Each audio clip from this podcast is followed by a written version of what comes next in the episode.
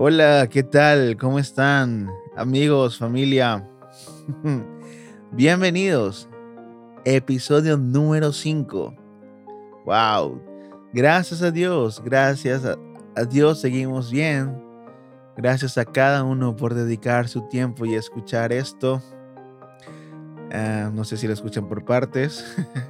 está bien, está válido. Lo puedes escuchar mientras manejas, mientras estás cocinando, lo, lo que sea. Esa es la idea, ¿no? Y este episodio en general, eh, siendo honesto, es, ha sido uno de esos que me ha costado muchísimo. No sé si te ha pasado, pero eh, esta semana he estado en un bloqueo mental donde he tenido una idea, he tenido otra y otra y de repente no tengo ninguna o de repente escribo algo y digo, no, no, no, esto no, no sirve. Oh, después sí, no sé. Eh, ah, bueno, entonces he estado en ese proceso de, de, tratar de, mm, de, no sé, de, de, luchar conmigo mismo porque estoy bloqueado. Le conversaba a mi esposa y le decían, estoy bloqueado, no, no, no sé qué escribir, no, no sé qué, qué decir. Y, y ella me dice, bueno, pues tómate un café en otro lado, no sé, porque a lo mejor porque siempre grabas en el mismo lugar. Y tiene sentido. Pero la verdad es que, mm, no sé, me siento cómodo también en esta parte de mi casa que adecué para poder hacer esto. Y bueno, así que una de las, de las razones por las que te digo que, que estaba así es porque este episodio en, especial, el capítulo 9 de Juan, es donde vamos a basar este episodio, tiene demasiada información, tiene muchísimas cosas que pudiéramos hablar acerca de él y todas son increíbles, entonces realmente no creo que tenga la habilidad ahora para poder abarcar todo. Sin embargo, eh, voy a enfocarme en una, en una parte y no con eso te voy a decir, ah, es la más importante, no quiero ser arrogante, pero simplemente voy a enfocarme en, esa parte.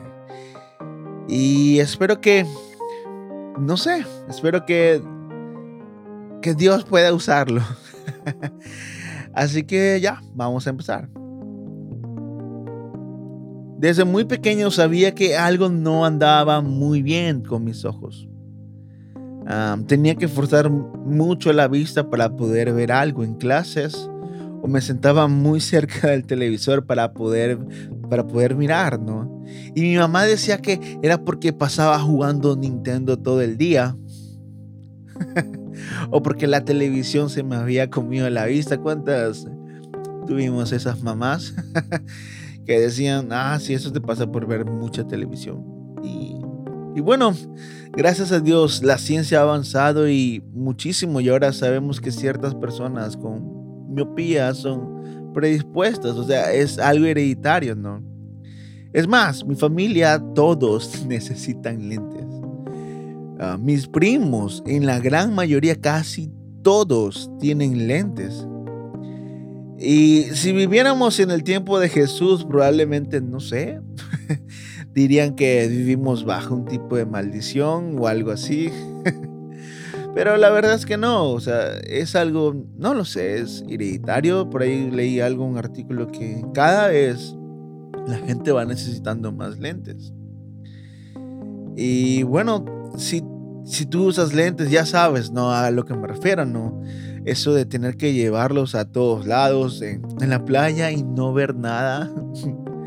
Cuando te saludan de lejos y tú por dentro, pero ¿quién será? O sea, y no los tienes puestos, ¿quién será? Y tienes que aguantar a esas personas que te dicen, ay, qué chévere usar lentes. Yo quisiera tener unos y tú, mm, ok. Y no sé, tener que llevarlos y ahora tener que usar lentes y mascarilla, no me imagino cómo debe ser.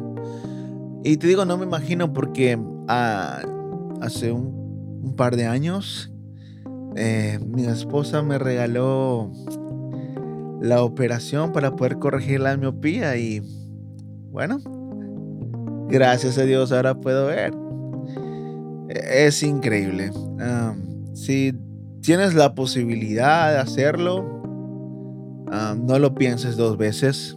Es mejor que no sé cuánto cueste en tu país o aproximadamente aquí en, aquí en Ecuador vale lo que cuesta un iPhone 12.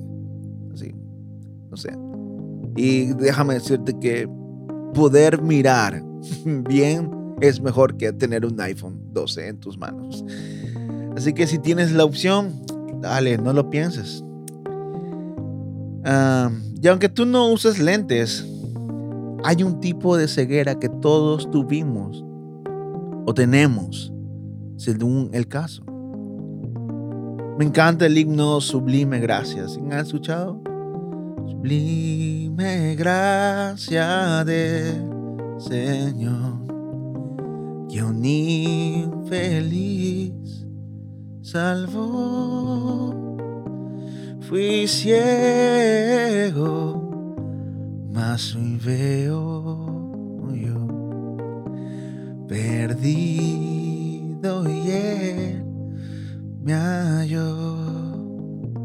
Disculpa si no canto muy bien, pero me encanta ese himno. Y dice ciego. Sí, fui un ciego. Ciego a la verdad de Cristo. Ciego a la promesa de la vida eterna. Ciego al camino que Dios tenía preparado o tiene preparado para mí. Y en la historia de Juan podemos encontrar que algo muy interesante. Hasta ese momento Juan había sido muy breve en narrar los milagros de Jesús. Tenemos 12 versículos para describir cómo convirtió el agua en vino. ¿Se acuerdan? Del paralítico que estaba en el estanque, Juan solo usó 15 versículos. Y el buffet de los panes y peces, la multiplicación, bueno, ese solo tiene 14 versículos. Pero por algún motivo Juan se detiene un poco y decide detallar un poco más profundo y le dedica la módica cantidad de 41 versículos para escribir la historia de un ciego a cual Jesús lo encontró, lo sanó, lo maduró. ¿Y por qué? ¿Para hacerme la vida imposible a mí hacer este podcast? no lo creo. Lo hizo físicamente por aquel mendigo, él lo sanó, le quitó la ceguera.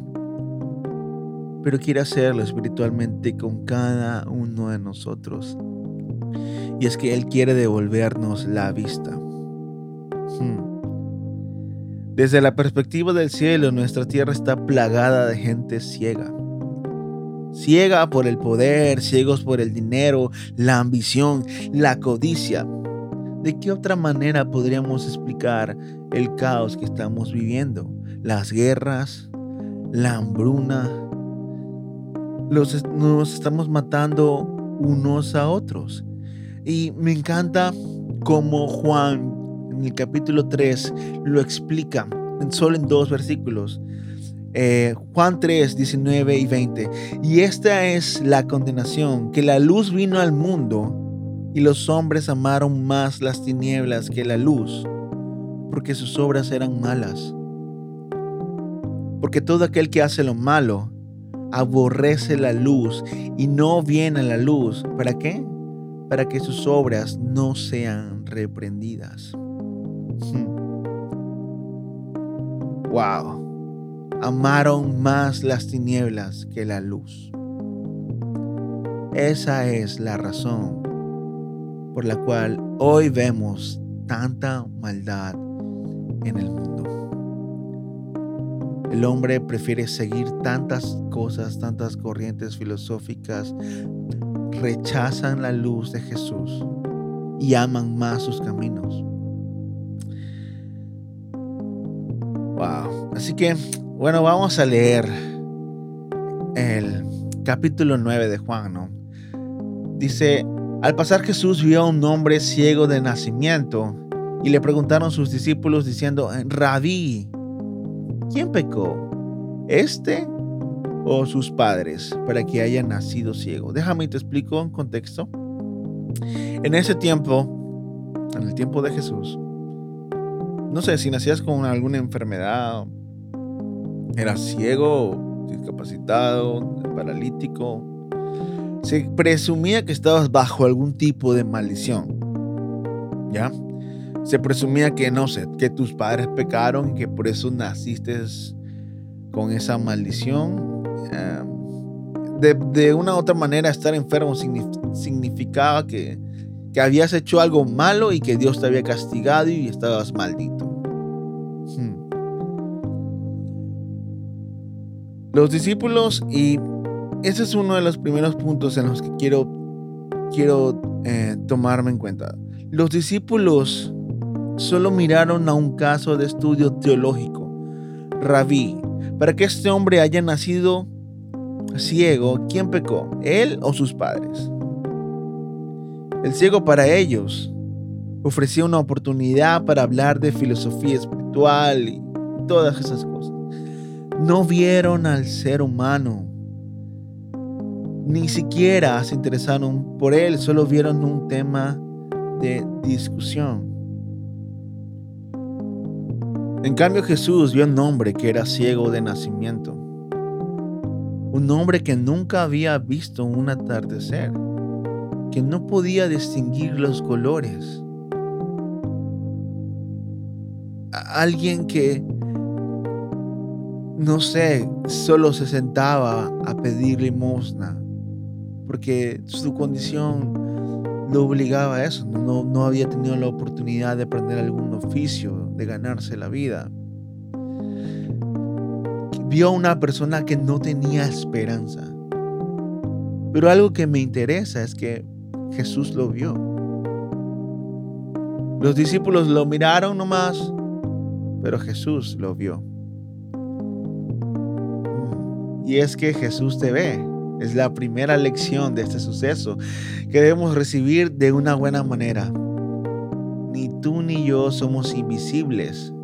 No nos pasan por alto. No somos ignorados. Quizás si nos sintamos como aquel mendigo anónimo dentro de un mar de gente. Pero en medio de eso, Jesús nos está mirando. En medio de lo que estamos pasando, Jesús nos está mirando. Vamos a seguir leyendo. Eh, dice en el capítulo del 3 al 6, respondió Jesús, no, no es que, no es que este ni sus padres haya pecado, sino para que las obras de Dios se manifiesten en él. Me es necesario hacer las obras del que me envió. Entre tanto que el día dura, la noche viene cuando nadie puede trabajar. Entre tanto que estoy en el mundo, luz soy del mundo. Dicho esto, escupió en la tierra e hizo lodo con la saliva y untó con él todos los ojos del ciego y le dijo, ve a lavarte en el estanque de Siloé Vamos a hacer una pausa aquí, ¿no? qué extraña manera, ¿no? De Jesús. Qué raro. ¿Por qué escupir en el suelo? Ah, no sé. No suena muy agradable este milagro, ¿no? o sea, ahorita porque tenemos un panorama amplio, sabemos quién es Jesús, pero él ni siquiera sabía, el, ciego ni siquiera sabía quién era él. Es más, sus discípulos apenas si le creían un poco. Y de repente Jesús viene y escupe en el suelo. Hace ese sonido que no lo voy a hacer. Tú y yo sabemos cuál es. Y escupe en el suelo. Hace un lodito ahí. Y se lo pone en los ojos. Qué extraña manera, ¿no? Si pudiéramos ver un poco más, ¿no? Porque no simplemente oró nuevamente? ¿no? Porque no puso sus manos sobre él y lo hubiera sanado. y si fuéramos el caso de nosotros, siendo honestos, quisiéramos que el milagro fuera algo más placentero, ¿no? Que no, no esté involucrado ese, esta situación. Pero hay momentos en los que Dios usa cosas no tan agradables para poder moldearnos, para poder actuar en medio de ellas. Hay momentos en los que Dios utilice estas cosas. Quizás no son agradables para nosotros y son momentos difíciles. No sé, decepciones amorosas, despidos, episodios de soledad, abuso. ¿Qué, es ese lodo? Que tú dices, ¿cómo es posible que esta situación Dios la pueda usar? ¿Cómo es posible que Dios pueda usar esto? Este lodo. ¿Cómo es posible que mi soledad, que el abuso que, que sufrí desde niño, Dios lo pueda usar? Es más, porque lo permitió. Mm. Lodo en los ojos. Jesús quizás quería demostrarnos a todos eh, que no importa qué tan grotesco, qué tan feo se vea lo que hemos pasado, lo que hemos vivido, Él lo puede usar. Él lo puede usar. Eh, vamos a seguir leyendo. Em, dice la Biblia que, bueno, entonces fue y se lavó y. Fue al estanque de, de Siloé, que en su traducción es enviado, y podríamos hablar mucho acerca de esto también, pero sería un episodio mucho más largo y no, no lo vamos a tocar. Y entonces dice que eh, caminó y fue y, se lavó. déjame contarte algo. Este estanque no era, mm, no estaba muy cerca, porque cuando él se lavó y regresa dice que no encontró a Jesús. Entonces, más o menos tenía como unas tres, tres filas, o sea, se dividía las, una, en tres escaleras ¿ya? Era algo medio costoso bajar y poder llegar al estanque. Imagínate para un ciego. Sin embargo, nuestro amigo, movido por la fe, y sí, por la fe, no puedo decir por otra cosa más, obedeció a Jesús, fue al estanque, bajó y lavó su rostro, lavó sus ojos. Y imagínate esta escena, mientras iba poniendo agua y ese lodo iba saliendo, él iba viendo sus primeros rayos de sol.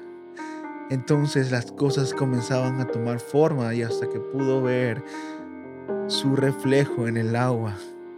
¡Wow! Y recibió la vista. Eh, leemos en el versículo 8.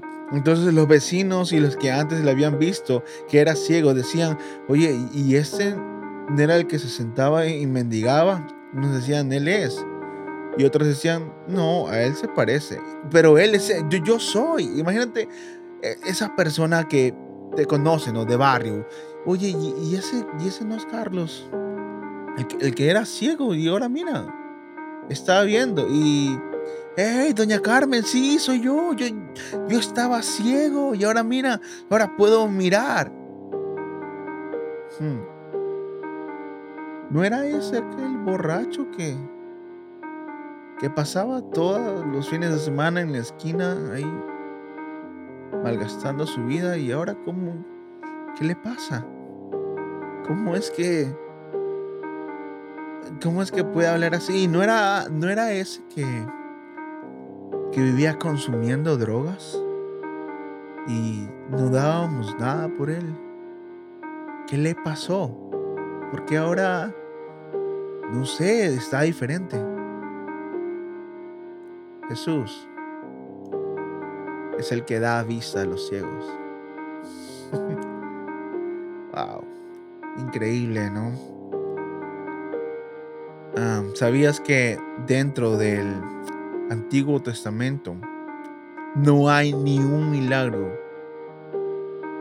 de que un ciego haya recibido la vista? Y en el Nuevo Testamento todos los milagros de que alguien haya recobrado la vista se los aducen a Jesús. Que de alguna manera ese milagro exclusivo estaba guardado para el Hijo de Dios. Y es que volviendo al principio, cuando te dije, leímos que Él es la luz del mundo. Nos da a entender que Él es la luz. Que Él es el que puede quitar esa ceguera, ese lodo, y lo puede utilizar para algo mucho más grande. Y déjame y te explico. No sé si has pasado por, por alguna construcción o, o, algún proyecto inmobiliario donde siempre que están construyendo algo, tumbando una pared o haciendo algo, siempre queda este residuo, esta basura, ¿no? Que se llama, son escombros de construcción. Y, es una basura que tú no la puedes botar en la basura normal porque no es orgánico, no tienes que ponerlo en un saco o algo especial para, y pagar para que alguien se los lleve. Entonces, a simple vista, es basura, es algo que no sirve, es algo lo que sobró de lo que querías construir. Esto, estos escombros, ¿verdad? Pero cuando tú vas a hacer un piso nuevo, cuando, cuando vas a hacer un piso y a veces hay algo que se llama lo que es el nivel, ¿verdad? Poder nivelar este piso. Para poder nivelar este piso tú tienes que rellenarlo con algo. Una puede ser que tengas mucho dinero y, no sé, y piedra, cemento y todo esto y así va subiendo el nivel. Pero lo que más se usa comúnmente, puedes hablar con algún maestro, es que utilizan estos escombros, esta basura, esto que no sirve, lo utilizan para poder subir el nivel y poder emparejar el piso. Y esto es increíble, ¿por qué? Porque lo que era basura para una persona, de repente se volvió en la plataforma, en lo que usó, se usó para poder subir el nivel y poder formar un nuevo piso. Hmm. ¿Acachas? Eso que tú estás viviendo, que tú viviste, Dios lo puede usar sobre, para construir una plataforma para que tú puedas ayudar a otros así como Dios te ayudó a ti mismo. Hmm. Y es por eso que todo puesto en manos de Dios, todo puede ser usado. Es por eso que cuando leemos la palabra de Dios podemos descubrir que para los que aman a Dios, todas las cosas le ayudan a bien. Todas eso que pasaste o que estás pasando, ríndelo, ríndeselo a Jesús. Él es el único que puede tomar ese escombro, eso que está destruido, derrumbado, eso que aparentemente es una basura para otros. Lo puede convertir en un piso nuevo para ti. Y vamos a quedarnos hasta ahí. Porque, como te dije al principio, hay muchísimo más después de la historia. Quizás haga un episodio bonus, no sé, o una segunda parte. Estoy trabajando en eso. Pero muchas gracias por escuchar este podcast. No olvides compartirlo. No olvides orar por mí. Que Dios te bendiga. Dios te guarde. Amén. Nos vemos el próximo viernes.